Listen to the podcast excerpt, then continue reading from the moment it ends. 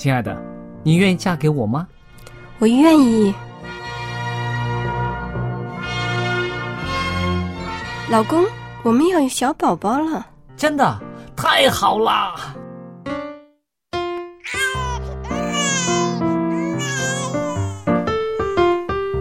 妈妈，妈妈，看我画的画，好看吗？真好看，宝贝画的太棒了，拿去给爸爸看看。爸爸妈妈，我去上大学了，你们多保重身体，我放假就回来。出门在外要注意安全。好好吃饭，天冷了，别忘了多穿衣服。好了好了，别多给唠叨。家里打电话哦。孩子啊，啥时候回来吃饭呐、你爸想你啦。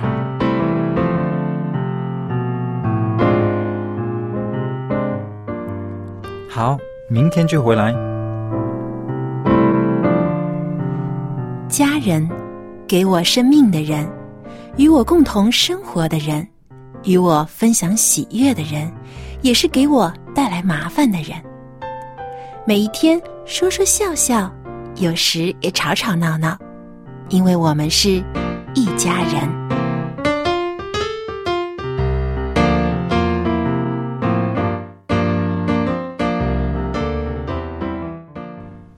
不是一家人，不进一家门。亲爱的听众朋友，欢迎您收听希望福音电台一家人节目，我是主持人小杨。那么今天和我在一起的呢，还有安德，Hello，大家好。当然也少不了我们的帅气爸爸 Jerry。大家好，我是 Jerry。嗯，那今天依然还是两位男士和 小杨我做搭档啊。那么今天呢，我们要讨论的这个话题啊，呃，又是大家很关注的了，就是重阳节又到了。看来这个节日真是一个接着一个啊！前不久刚刚过了中秋节，现在呢又是重阳节的好时光了。那么说到重阳节啊，很多呃我们现在的年轻人可能对这个节日啊了解的比较少了。嗯，因为现在这个重阳节啊，在中国呢，这个不是我们的法定假期，因为不放假。香港还是放假的。对，在嗯香港呢，呃，重阳节还是放假的，因为在这一天呢，很多的人都会去拜山，嗯啊、然后呢也会登高，嗯，啊，然后还有啊、观赏菊花、吃重阳糕等等这样的习俗。那么，呃，其实重阳节还有一个非常重要的意义呢，就是代表着长寿，也就是寄托着人们对于老人家的健康和长寿的祝福。所以呢，呃，现在也把这个重阳节立为是敬老节。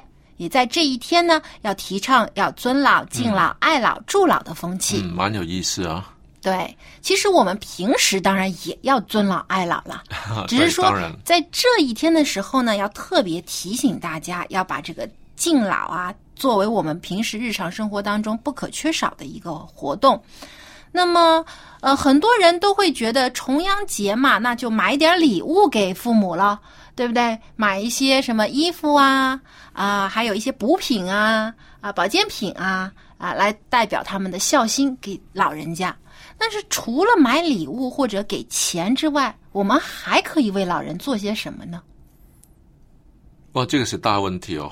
嗯，其实平常平常也呃，不是等节日的时候才买礼物嘛，平常也要买。他缺的是什么，还是就马上就买给他了？要吃什么，看平常在逛街的时候看到啊，这个好吃，然后就已经买回家给他吃了。所以，如果光是物质上面的东西的话呢，其实他们呃并不缺乏对哈，不不缺乏其实现在很多的家庭子女对于这个老人家在物质上的需要都能够满足。比如说，他呃去年生日给他一条围巾，结果发现前年跟大前年的那条围巾还在，手表 或者是什么呃衣服什么的都有，也是很多，其实这些东西老人家大部分都不缺，甚至还没有打开就放在哪里。对，有些都不常用，因为老人家有的想想，哎呀，我都这个年纪了，也不需要打扮啊，什么有些衣服多的都他还是穿哎，旧的新衣服都还没。穿，嗯。嗯那么，那除了这些之外，我们其实应该在更多的其他方面来关心一下老人。所以还是需要有一点表示的。嗯但是如果找不到什么别的方法的话呢，首先是物质上了。嗯，但是物质不代表一切。嗯嗯嗯，有的时候，其实物质所能代表的很贫乏。最重要的，我觉得每一个老人啊，特别想要的就是能够跟儿女在一起相处的时间，对不对？嗯因为现在很多的人都太忙了，每天就是工作啊、学习啊，有的时候呢，有的可能啊、呃有了孩子之后呢，花很多的精力在这个下一代的身上，就把老一代给忽略了。对啊，其实如果要花点时间给他呢，并不需要呃你跟他发呆着坐着一起看电视，但是纵然是这样子，我们也花不起这样子的时间，因为很多人工作实在是太忙，回到家里还要看小孩什么的。但是如果你真的能陪他一起吃饭，一起看看电视，或者是听他说话，这个已已经是很难了。对对啊，他可能是说说一些是每天说一模一样的话，早上好，今天吃了饭没？他可能就是只有这些。但是如果连这些也不说的话呢，他可能就会觉得我活着还有什么意思呢？这个是我的孩子，不跟我说话，他跟什么人都能说话，就是跟我没有话说。嗯，对，老人家就有一种很失落的感觉。所以听听他说咯，你自己不、不跟他说，你起码也听他说嘛。他一定有很多以前嗯如果。呃，他找不到说话，你问他你什么时候出生的？你出生的时候是呃你在妈妈肚子里的时候是调皮不调皮啊？就说一些以前这个呃自己小的时候发生的嗯嗯事情，嗯其实能勾起老人家很多的回忆。就是跟你很亲密的那种感觉，都在这个时候找出来，因为老人家嘛，他到那个年岁的时候，可能记忆就是他最宝贵的财物了。嗯，他就很愿意跟人家分享他以前发生的事情和经验。嗯，比如说你出生的时候，好像只是呃一个水瓶那么大小的，那么那么小，对啊，一个手板就能把你整个抱起来，那么那么小哇，然后把你这么小不点养大成人，不简单呢。但是他在那些时候他都忘记了，但是你问他，他是一点一滴的都能说给你听。没错，所以这些其实都是老人最珍贵的记忆。那有的时候真的我们要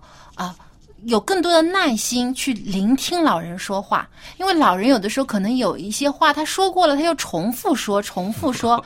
有些人呢就会觉得，哎呀，好烦呐、这个话我都听了老生常谈了，都听了几十遍了。但是对于老人来讲，他每一次讲相同的话，他的情感里面是不变的。对于孩子的爱只会更深，不会减少。所以呢，我们要多体谅老人家。当老人家一而再、再而三的去回忆他过去的生活的时候呢，我们多一点的耐心，多一点的聆听。看过一个呃骗子说，那个爸爸问他个孩子，那个老爸爸坐在公园里，就解决个麻雀，问孩子，那个那个孩子长大了，拿着报纸在旁边、问那个孩子，那个是什么？然后那个孩子不看报纸，看看那个麻雀，哦，麻雀，然后再继续看报纸了。然后爸爸第二次问，另指着另一只麻雀，那个是什么？不就是麻雀吗？然后还问第三次、第四次，那个孩子火气来了，嗯上火不耐烦了不耐烦了就甩报纸，告诉你这是麻雀。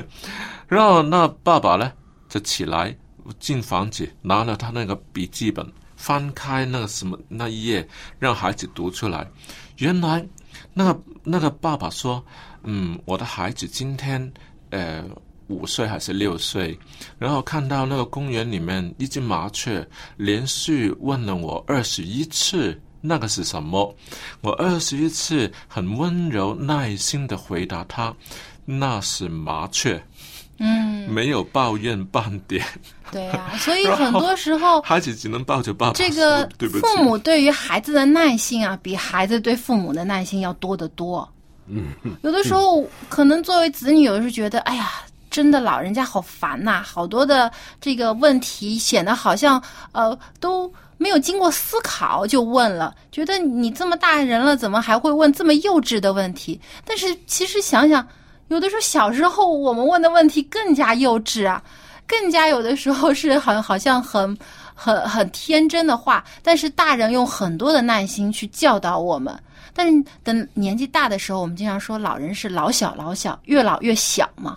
我们有时候也应该把他当成孩子那样，给更多的耐心去陪伴他，但是耐心去跟他交谈。不是不一定你说有就有啊。现在我教大家一个方法，这个方法也也做也是不很难，就是怎么样呢？呃，当那个呃老人家要说那个故事一号第十四遍的时候，你都几乎懂得背了，你就不要不耐烦，你就笑着坐在他旁边，跟着他的嘴巴说一模一样的话，你笑着跟他说一模一样的话呢，他自己也猛然发现，哎呀，原来我说过了，你都知道了，即是双赢啊，他也开心，你也开心啊。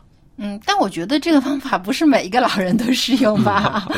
对，也也要看什么老人家的。不过最主要的呢，就是能够多一点的耐心去听，有的时候可以启发老人说一些新的话题，对不对？就可能是因为真的跟老人家相处时间少了，老人就觉得，哎，这个话好像我没跟你讲过，但其实已经上一次说过了，所以他又会拿出来说一遍。那如果呢？你多一点时间陪他，你可启发他说不同的话题，可以引导一下。对，引导他。有的时候也可以分享一下自己生活当中的事情，老人家其实也很愿意听的。但中间一定是要有尊重他，嗯，让他让他觉得你不是嫌弃他，让让他觉得麻烦等等。对，没错，没错。那除了陪伴的时间之外呢，还需要一些什么？需要我们多花点心思在老人家身上的。这是不是有点身体的接触好一点？有身体的接触，肢体语言，肢体的呃，就是嗯，拍拍拍他的肩膀啊，看他什么地方累了，握握他的手啊。嗯，有时候甚至一个拥抱啊，搂一抱抱啊，这样是不是？对，我记得之前啊，我们去这个敬老院做义工的时候啊，就是去那个为老人家提供食物的那个呃这个慈善机构做义工的时候，嗯，就发现很多老人家非常喜欢跟一些年轻的义工一起啊握握手啊，或者是拉着他们的手跟他们讲话，嗯。我我那次去的时候，正好碰上的是有一位这个教太极的一位老师，在教这些老人家呢做一些简单的运动，使他们呢平时在家里面或者在公园里面呢，也可以起到一些锻炼身体的作用。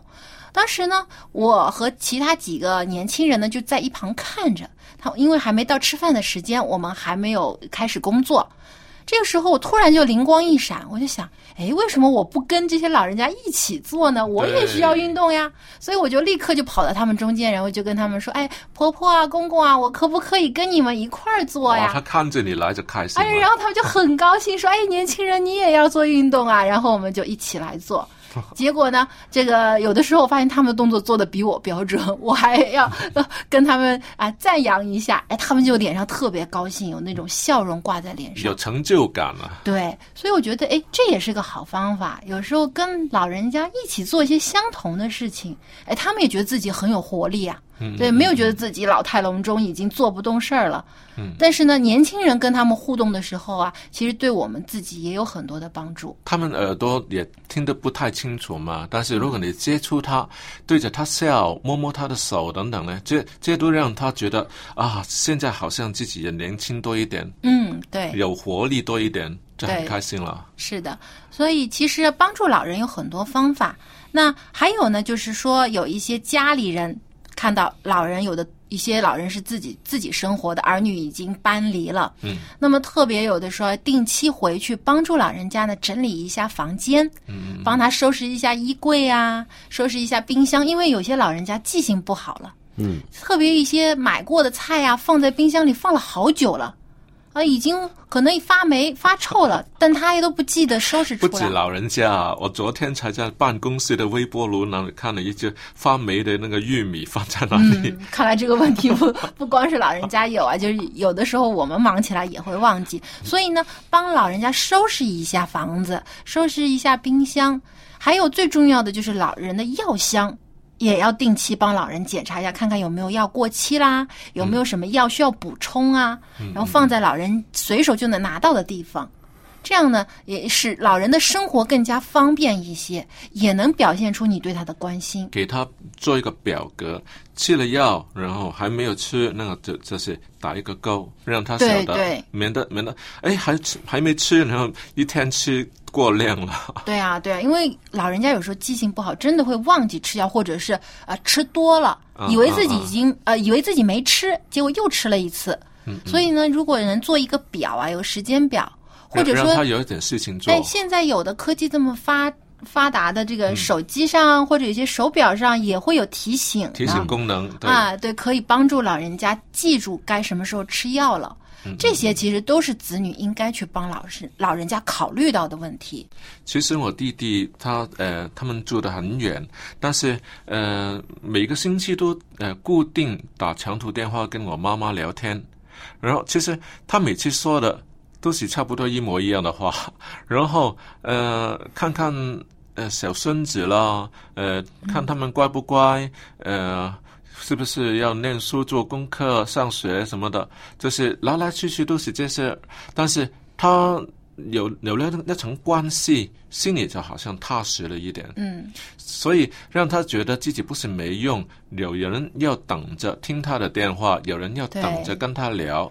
也是有他这个关心参与在他们的生活当中的，啊，老的时候最怕自己变成没有用没错。啊。对，还有呢，像呃我的外婆啊，她就特别喜欢啊，能够看到一些家人的照片，因为她有很多的这个、哦呃儿女啊，虽然一有一些住在跟他住的很近，但嗯有一些、呃特别外孙啊、孙女啊，可能都在其他的城市，所以长大了变成什么样子都不知道。，对，所以呢，他就很喜欢，特别喜欢看小孩子的照片，看到每天都有成长啊，都有变化。那时候呢，他看到这些孩子这么可爱的样子，他也能多点笑容，也觉得自己呢更加的这个开心、其实。不单只说看孩子的照片，光是他们自己的老照片也看得很开心啊。嗯，因为勾起很多回忆。然后想当年他多厉害啊，怎么的？嗯，所以呢，其实帮老人家拍一些照片，或者呢，嗯把家里人的照片多一点跟家人呃跟老人分享，嗯其实也是一个很好的一个活动，因为可以帮助一个帮助老人增强他的记忆点有点。事情来做，对，第二个呢，让身让身体灵活一点，脑袋也运用一下。对，就是能够创造一些新的记忆，嗯嗯啊，那又能够重温以前旧的回忆，其实老人家这个动脑啊也更多一些。嗯，所以呢，拍照其实也一个很好的活动。那么，其实啊，真的要关心老人啊，有很多的事情我们都可以去做。特比如说带老人去做体检啦，啊，帮助老人收拾房子啦，带老人做他喜欢做的一些的活动啦，这些呢，不光光是我们重阳节要做的，其实我们日常生活当中每一个星期，最好是每一天的某一个时间都能够去实行。嗯。能够让老人感觉到我们时常都在他们的身边陪伴他们、关心他们，这样呢，老人他自己的晚年生活啊，也能够更加的觉得呃有平安、有喜乐。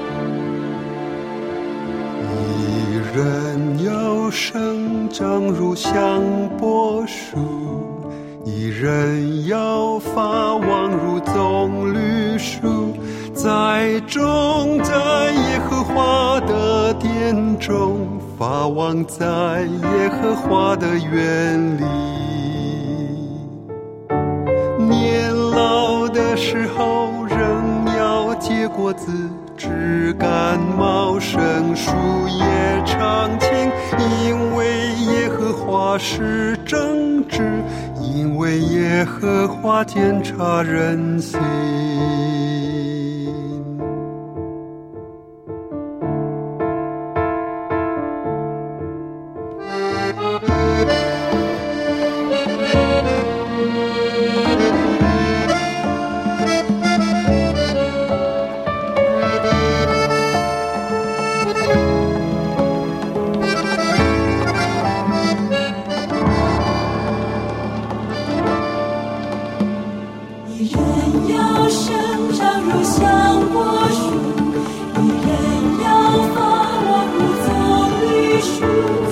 种在耶和华的殿中，发旺在耶和华的园里。年老的时候，人要结果子，枝干茂盛，树叶常青，因为耶和华是正直，因为耶和华检察人心。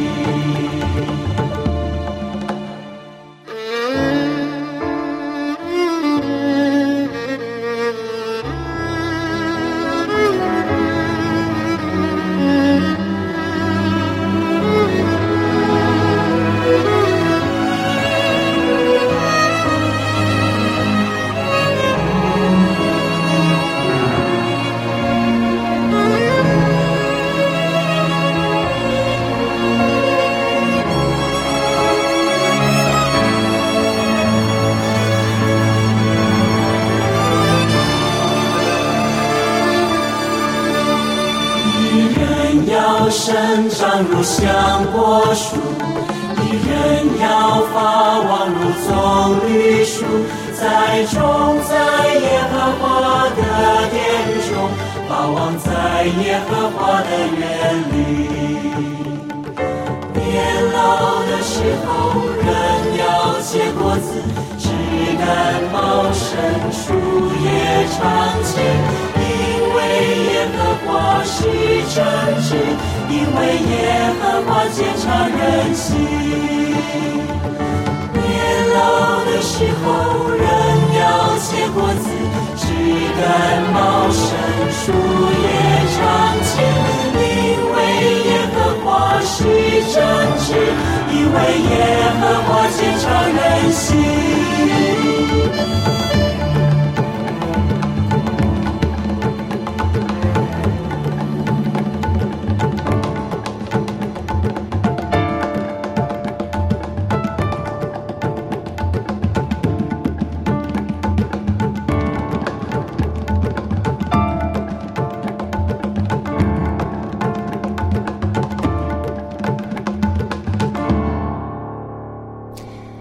祝愿我们的老人家能够呢长寿喜乐，有更多的平安。那么接下来呢，又到了这个亲子环节了。我们今天呢，又请到了艾德跟我们分享他和孩子相处的呃经验。今天他要跟我们分享呢，就是东方父亲和西方父亲的差异。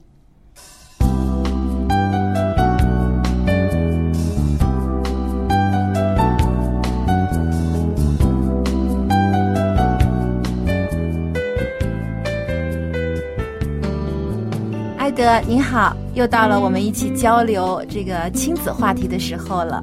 大家好，很高兴能来到节目当中。嗯，那我们给这个节目呢，啊，这个单元啊，起了一个名字叫“父子亲”。那其实呢，这个是在中国古代的启蒙教材《三字经》里面提到的。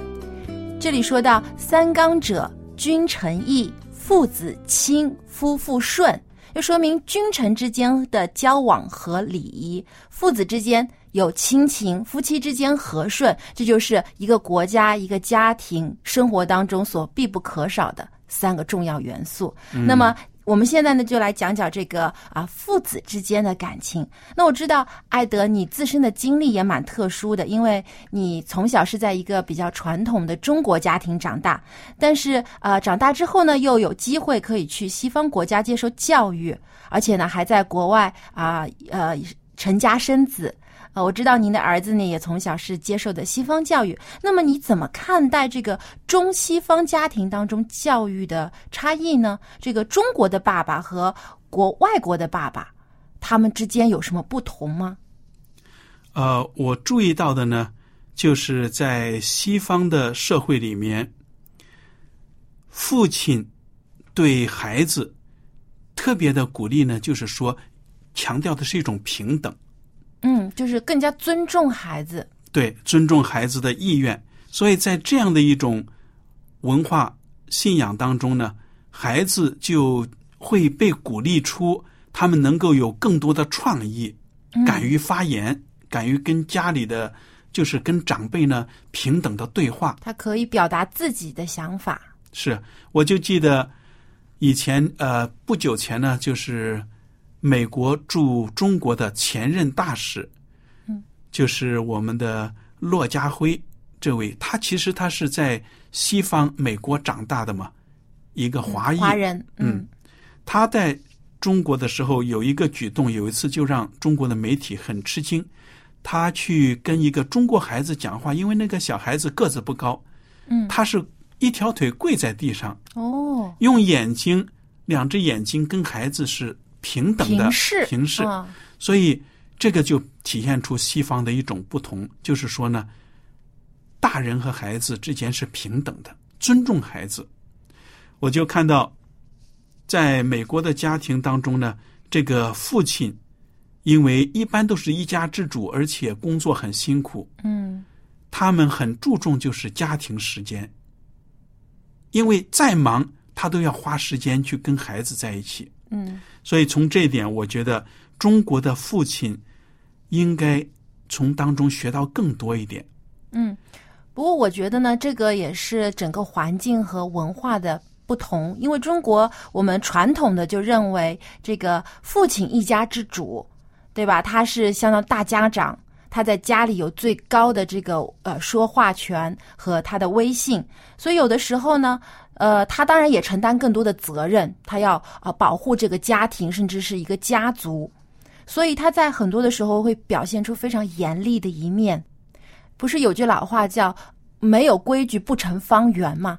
所以一家里面他有一个家规，对，那有的时候呢，可能父亲就会对孩子相对来说严格要求一些，要求孩子呢，呃，要孝顺父母，就是要听父母的话，不能反驳父母，要呃服从父母的要求。是的，因为很多的中国的父母呢，就把孩子看成是自己的私有财产一样，孩子所做的一切都要荣耀自己的家族的这个名才对。那么在这样的情况之下，我们看到的，你看传统的电影描写一些家长就是非常的保守封建的，动不动就要拿家规来惩罚孩子的。嗯，所以这一点我感觉到中国的做父亲的，作为一家之主，应该多多的向西方的父亲学习。我也看到，随着时代的变迁，国际之间的交流多了，中国的爸爸也在改善。对，也在不断的改变完善。是的，我觉得得这是好现象，因为孩子不是我们的私有财产，孩子他有自己的自尊心，他有自己的自由意志，我们不能够强调他要按照我们的方式去生活，所以我们跟孩子之间的对话，一种平等的交流非常的重要。嗯，艾德，你说到交流这一点，其实我们以前在节目当中也提到过，因为很多中国式的父亲啊，很多时候呢，他们爱自己的孩子，但是他们不知道怎么去表达，他们的方法可能不一定被自己的孩子接受，他们很少在语言上面和肢体的这个接触上面让孩子感受到他们的关怀。有的时候，他们可能会用更多的啊批评啊、严厉啊，想要让孩子避免错误，以为这样就是对他们的爱和关心了。往往呢，反倒使孩子产生了逆反心理。有所以有孩子叛逆，到等他慢慢长大之后，就会去挑战父亲的这个权威，不愿意再听从父亲的这个命令。所以呢，现在很多的这个年轻一代的父亲呢，其实也在看到了这个问题。他们也是在这样的家庭当中长大的，所以他们也在对待自己的孩子的时候呢，会做出一些的调整和改变。没错，我觉得这是很好的现象，因为呢，只有当我们能够平等的对话交流的时候呢，大家的感情才会深入。对，更深厚。啊我我记得我的孩子小的时候，他是婴儿的时候，我们都喜欢抚摸他，给他按摩呀什么的，让他感觉到很安全。抱抱他，拍拍他，哪怕到现在他是十几岁的少年人了，我还经常拥抱他，他也过来在我脸上亲一下呀。嗯我觉得都是非常幸福的。对，所以其实有一时候这些的语言啊、肢体的动作啊，也是表达爱意的一种方式。中国的父亲呢，比较啊。呃，含蓄内敛，但有的时候呢，在孩子面前，你也可以表现出更多的他们对他们的爱和关怀。我相信，无论是呃东方的爸爸也好，西方的爸爸也好，都是爱自己的孩子的。那么，只要找到正确的方法，一定能跟孩子建立更加深厚的关系。没错。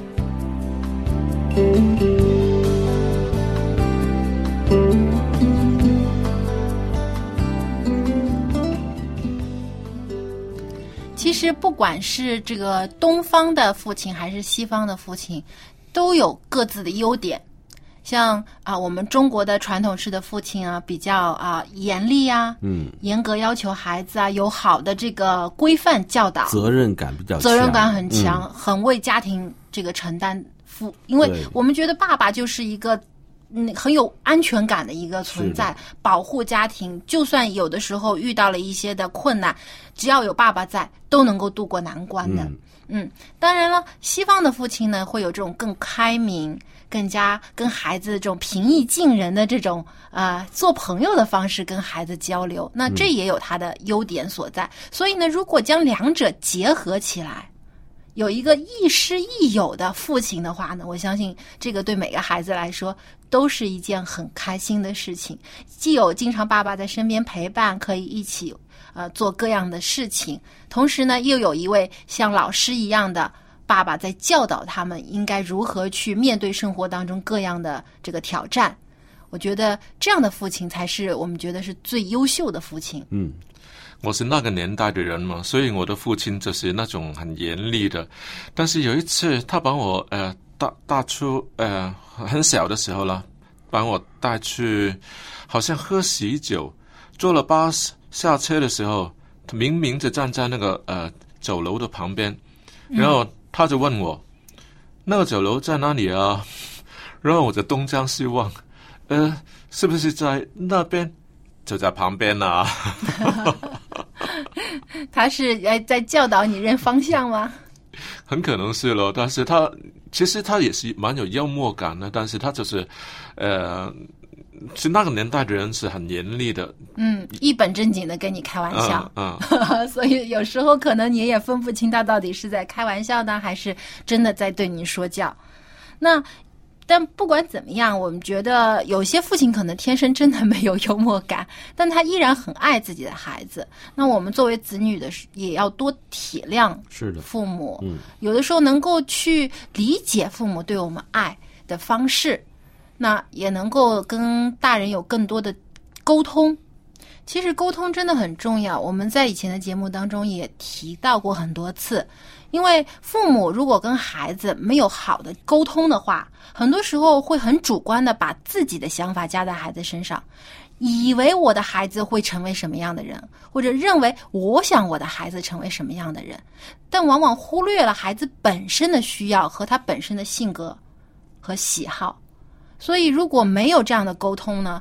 很多的时候就会觉得，哎，我的孩子好不听我的话啦，我的孩子有时候经常反驳我啦，觉得好像啊，为什么别人的孩子那么好，我的孩子怎么样怎么样？其实所谓代沟呢，就是父母长大了，已经脱离了孩童的模式。他以前是孩子了，但是长大了以后，现在做成父母了，他就呃脱离了那个孩童模式。然后跟孩子、嗯他可能把以前自己做过的事也忘了，忘了，而且故意脱离这个这个模式。但是孩童不能选用那个长大模式，他还没长大嘛。嗯，所以说大人呢就觉得我自己成熟了，就沟通不了啊，就就看孩子就觉得哎，你你总归不懂的，起码你要那么那么成熟，这个是过分的要求啊。对，因为孩子其实他也在成长过程当中，你不能过早的拔苗助长，让他一定要用成熟的想法去思考。嗯、对吧？所以呢，真的需要呃双方的沟通。取笑他，可以捉弄他，但是更需要的是教导他。嗯，我觉得取笑也 也不对啊，呃，应该也考虑到孩子的自尊问题。当然，偶尔有一些呃无伤大雅的幽默或者小玩笑，这个可以增加跟孩子的亲密关系，但是也要注意这个孩子的自尊心。自尊心对，嗯有些孩子特别敏感的话呢，就不能开这种过分的玩笑了。那么，呃，刚才艾德也提到了，这个西方的父亲呢，有一个非常好的优点，就是他经常会让孩子自己去实践或者尝试他们的想法。就是说，呃，不要主观的只是教导他啊，你应该这样做，应该那样做，而是让孩子去尝试一下，诶，你试试看这样做好不好？用这样的方式让孩子通过自己的动手或者他自身的体验，能够分辨出哪一种方法更好，或者事情的是非对错。纵然晓得他一定会碰钉的，但是嗯起码也让他踏踏出第一步，对对，然后后面随随时就呃准备定要帮他要处理善后。对，而且呢，也够能够培养孩子有一种批判性的思维。嗯，就是说，不要认为呃大人说的一切都是对的，或者老师说的一切都是对的，应该有自己的判断。嗯能够自己去找到证据来证明这件事是否是真的或者假的，还是是对的错的。当他自己有这种批判性思维的时候，当他生活当中遇到一些困难或者遇到一些自己不能确定的事情的时候，他就会去寻找证据或者寻找其他的方式来帮助自己走出一条路来。其实所谓那个批判性思维，并不是说一定要做那个负面的，对，不是说所有都是错的。而是要找一个呃跳出那个被困的那个框框，嗯找出一个呃你喜欢来处理的方法，不一定是以前人走的那条路，明明是都没有草了，就已经踏踏平了，那个路径是已经很很稳当了。对除了这个以外，别的方法是不是一定可以呢？如果那个真的是悬崖，你批判性思维就非要跳进去，那自己就对出问题了。对，那个批判性思维呢，不是批评性思维。而是让那个眼界扩大一点，对，不是说否定一切，而是说呢，让自己能够呃更有创造力、更有创意的想法，不要只是遵照这个以前的老路。对，可以试一下用其他的方法，能不能有更好的结果呢？那这种的想法呢，可以帮助孩子有更多的创意。嗯，那么我们现在的这个世界也的确需要更多有创造性思维的人。嗯，所以呢，从小可以培养孩子这方面的能力呢，也帮助他未来的发展有更多的可能性。当然要批评是比较容易啊。你说这个不对啊，但是别停留在这个不对的的地步。嗯，看到这个不对，然后怎么才能对呢？对这个才是真的能发展。是的。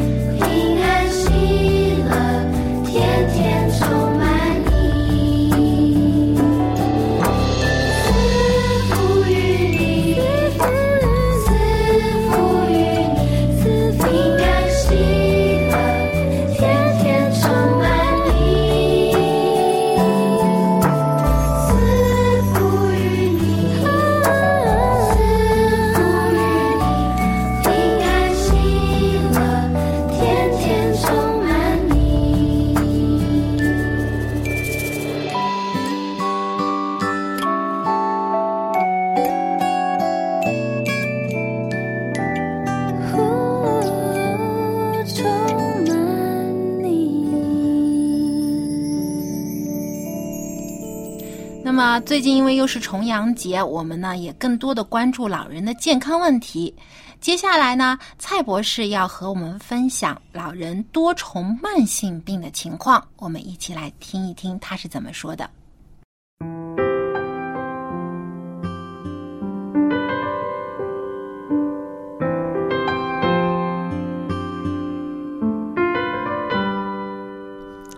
蔡博士您好，您好，非常高兴又可以和您一起来聊聊长者保健的话题了。对，那么现在很多人印象当中觉得年纪大了以后啊，就会有各种各样的不舒服啊、病痛，然后呢，呃，可能在不同的这个啊、专家医生之间呢啊互相去看病，然后开了好多的药。搞得现在很多老人觉得自己像个药罐子一样，拿药当饭吃、嗯啊，一天可能要吃好几种甚至十几种的药。那如果是这样的话呢，吃多药我们也知道很多的药会有副作用嘛，特别是西药。嗯呃，这样子的频繁的吃药，其实对老人的这个健康真的呃有有用吗？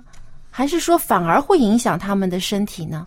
这个问题呢，应该是我们每一个人，不但是老人要注意，年轻的都要注意。但是年纪大了嘛，我们的机器用了几十年了嘛，多多少少如果保管的时候，年轻的时候没有好好的注意的时候了，嗯，没有好好保养它。保养的时候呢，到老年的时候，很容易得那些阻塞性的肺啊病啊，比如说吸烟的人啊，喝酒的人的时候啊，可能有肥胖啊、骨质疏松啊、嗯。退化性关节炎啊、高血压、冠心病啊，这一些都是可以在稳定里面呢啊控制到的。嗯。但是问题就是了，我们很多时候了，就是呃吃的药太多的时候了，变了我们生活里面呢有很多不方便的事情。对，对比如说，我们就看到了一个啊、王妈妈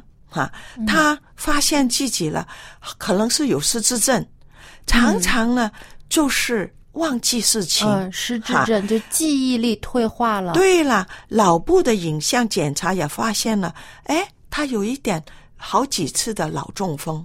哦，因为如果你有高血压，不好好的注重的时候，可能真的有脑中风。还有脑里面呢那些白质，因为啊在脑里面有灰质也有白灰质质和白质啊，嗯白质了就是觉得了，哎，可能有一些变化了。那么我们就讲到了医院里面，对我们来讲就是很好的来照顾我们。但是问题就是，如果是你是每个月要到不同科的去看，高血压有高血压科，然后呢肺气肿有肺气肺科，那么哇，每个月要到四五到不同的地方去看嗯，不同的专家门诊。就是嘛，我们就也会可能开了四五种不同的药，是吗？嗯，那么我们这样的时候，对我们人生真的就是为了吃药。嗯，他吃药比吃饭还吃的多，还吃得多，是吗？因为这些都是会影响我们身体健康的。我们就是影响我们身体健康的时候，还有很多药啊，真是有些很大，根本它吞不下去。对药片的这个嗯颗粒特别大呃，就是特别，而且有些长者啊，他年纪大以后吞咽也是有点困难的。就是嘛，那么它也影响了这样的药物的时候，很多时候我们真的看很多不同的病，每个就人就变了那个药罐子。嗯这个药罐子的时候了，第一，它影响他吃饭的情况，嗯食欲。食欲下降了。啊，因为他这个有时候是药物影响，有时候呢，就是你吃药的时候，很多时候饭前饭后要吃药的时候，你把药一吃下去，还要把水分也吞下去嗯，这样的吃药也吃饱了。啊，就是吃药的吃饱饱了，所以呢，吃了药有些副作用是吃了药之后，他要打瞌睡的。嗯。还有呢，如果你是有那个高血压的时候，你吃那个高血压药，你告诉医生的时候啊，吃了高血压药睡不好的时候，他又开安眠药，嗯。他没有把整个整个整理的程序。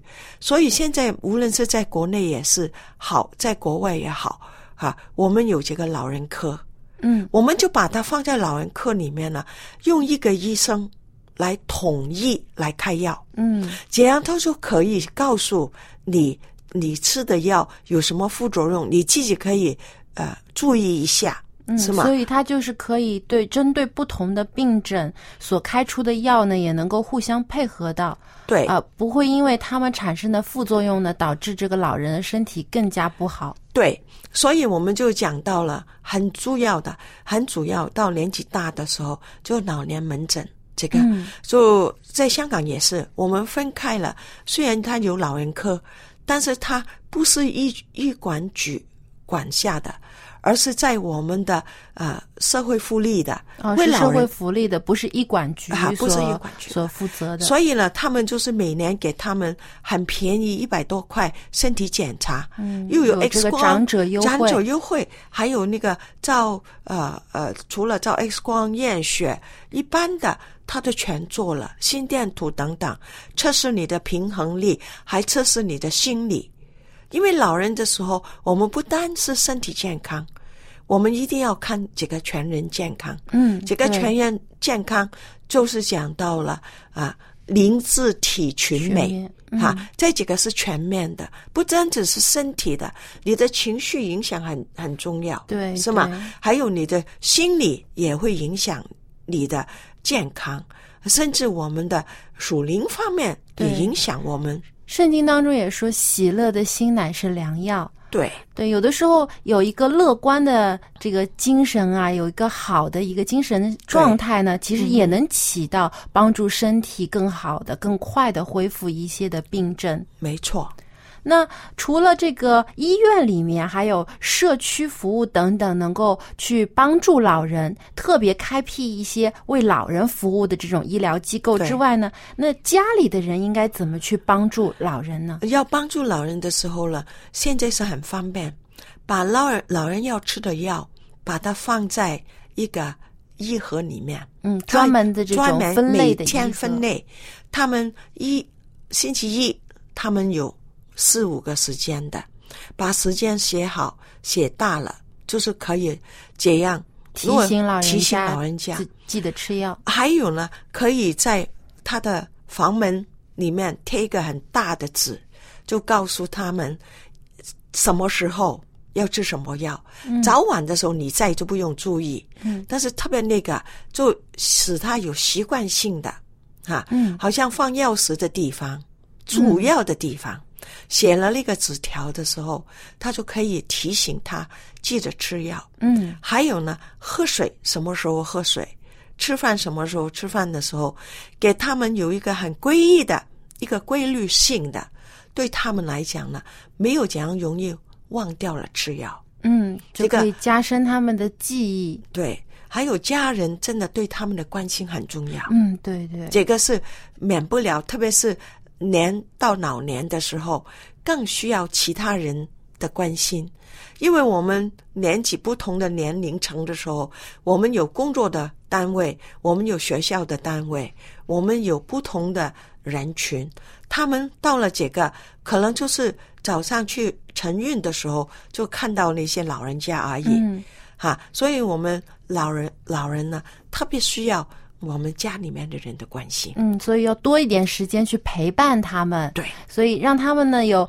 呃更加开心、更加喜乐的这个喜生活状态。对，这样呢，其实就算身体有些不便的时候呢，他依然会觉得生活有很多值得他去开心、值得他去关注的事情。如果开心的时候没有再加上其他的病，或者或者是病程不会加的改变这样快，本身都是一个医治来的啦。嗯，对。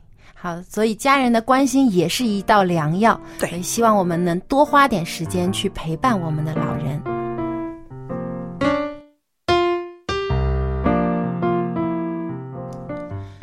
非常感谢蔡博士的分享。那说到老人的这个慢性病啊，真的是。呃，有现在很多老人都会出现的，像这个呃糖尿病啦，有些是有这个心脏病啊，心脏病嗯对一些高血压压嗯啊、这中风，对这些其实这些问题啊，现在越来越多了。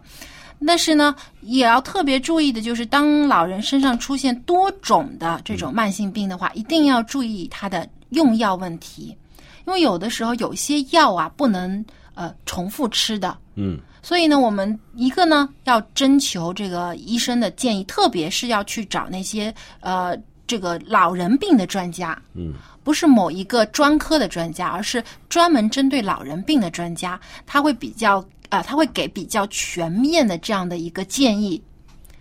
那么，呃，在整理老人的药盒的时候啊，就要特别注意了，某一些急性的药呢，一定要准备好，特别是对于一些心脏病啊、心血管疾病的药。那么还有呢，就是呃，有定定期要提醒老人，就像吃这种降血压的药或者是降血糖的药等等，都需要提醒老人定期要吃的。那么最重要的，就像刚才我们听的这个蔡博士分享的事例当中啊，这位老人还有心态的问题。嗯，与其有的让老人只是多次的接受治疗啊，不断的进出这个医院啊，使得老人身心疲惫，还不如呢多让老人做一些他感觉开心的事情，比如带他出去呃哪附近的这个公园或小区里面散散步啊。多让孩子来陪伴老人啊，嗯或者跟老人分享一些好的一些的这个呃电视剧啊，让让老人有一种开心的状态。嗯让他在心态好的时候呢，自然呢，这个身体啊也会慢慢好起来，精神好了。我们说喜乐的心乃是良药嘛，有的时候心理的状态比身体的状态更加的能够影响整个健康的状态。嗯，这虽然这些这些病啊不能根治，嗯，对。但是呢，有的时候药物也不能完全的，就是呃，让他这个完全的好。而且有一些都有副作用对啊。，但是呢，这些开心的这些感受啊，呃，这些活动啊，会有这个治疗的作用。嗯心理上和实实际上也会的，因为有这痛症啊，他们有一些快乐的时候，这些痛症啊会减减少的。嗯嗯，因为我们身体当中那个呃专门使让人有快乐愉快的这种化学物质啊，叫那个安多芬嘛，嗯，它也能够起到一点镇镇痛痛的作用作用。对圣经说：“喜乐的心乃是良药，嗯忧伤的灵是骨枯干。”对，有的时候啊，如果老人因为多种的这种呃病症呢，使自己心情低落，有的时候呢，甚至很紧张、很恐惧，这种的压力之下，反而会加重病情。好像吃药都不好了。对呀、而且你看他药吃的那么多，像比吃饭还吃的多。药有的时候它那个剂量会越来越多，越来越高的。嗯、对，那反而导致呢，老人可能没有食欲啦，会反胃啊，想想吐啊等等，这些使他的心情也会受到影响当。然吃那个药能呃呃控制他的病情，但是你每天都要吃那么大把的药，看着窗外那个蓝天白云，什么时候才能出去玩一下呢？心情就受了影响了。嗯，所以呢，当然我们不是说让大家不要吃药了，药还是要照着医生的这个吩咐去按时服用。但最重要的呢，还要关心老人的心情，不要认为啊，反正医生看过了啊，有这个治疗的药物了，就觉得万事大吉了。其实不是，更重要的应该是带老人去呃做一些让他身心放松的活动，这样更加有利于老人的健康。所以重阳节啊，不是为了呃要慎思追远，那个扫墓登高都是好的，但是那个在家里的老人家也是呃更加需要让我们多一点关怀，特别是在这个重阳节里面，嗯就变成是更有意义。是的。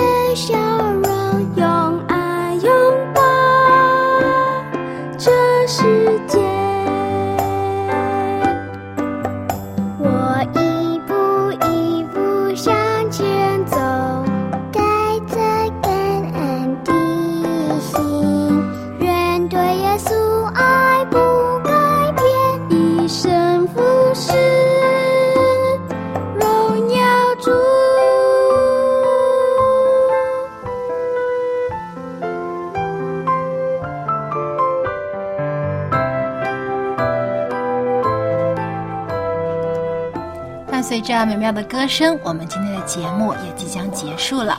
在这里，再次祝愿收听我们节目的老人家们重阳节快乐！祝你们长寿、喜乐、健康、平安。如果您喜欢我们节目，或者是对我们的节目有任何的建议的话呢，请您来信告诉我们。我们的电邮地址是 l a m b at v o h c 点 c n。欢迎您下次继续收听我们的节目，和我们分享您的意见。我们下期节目再见。再见。拜拜。爱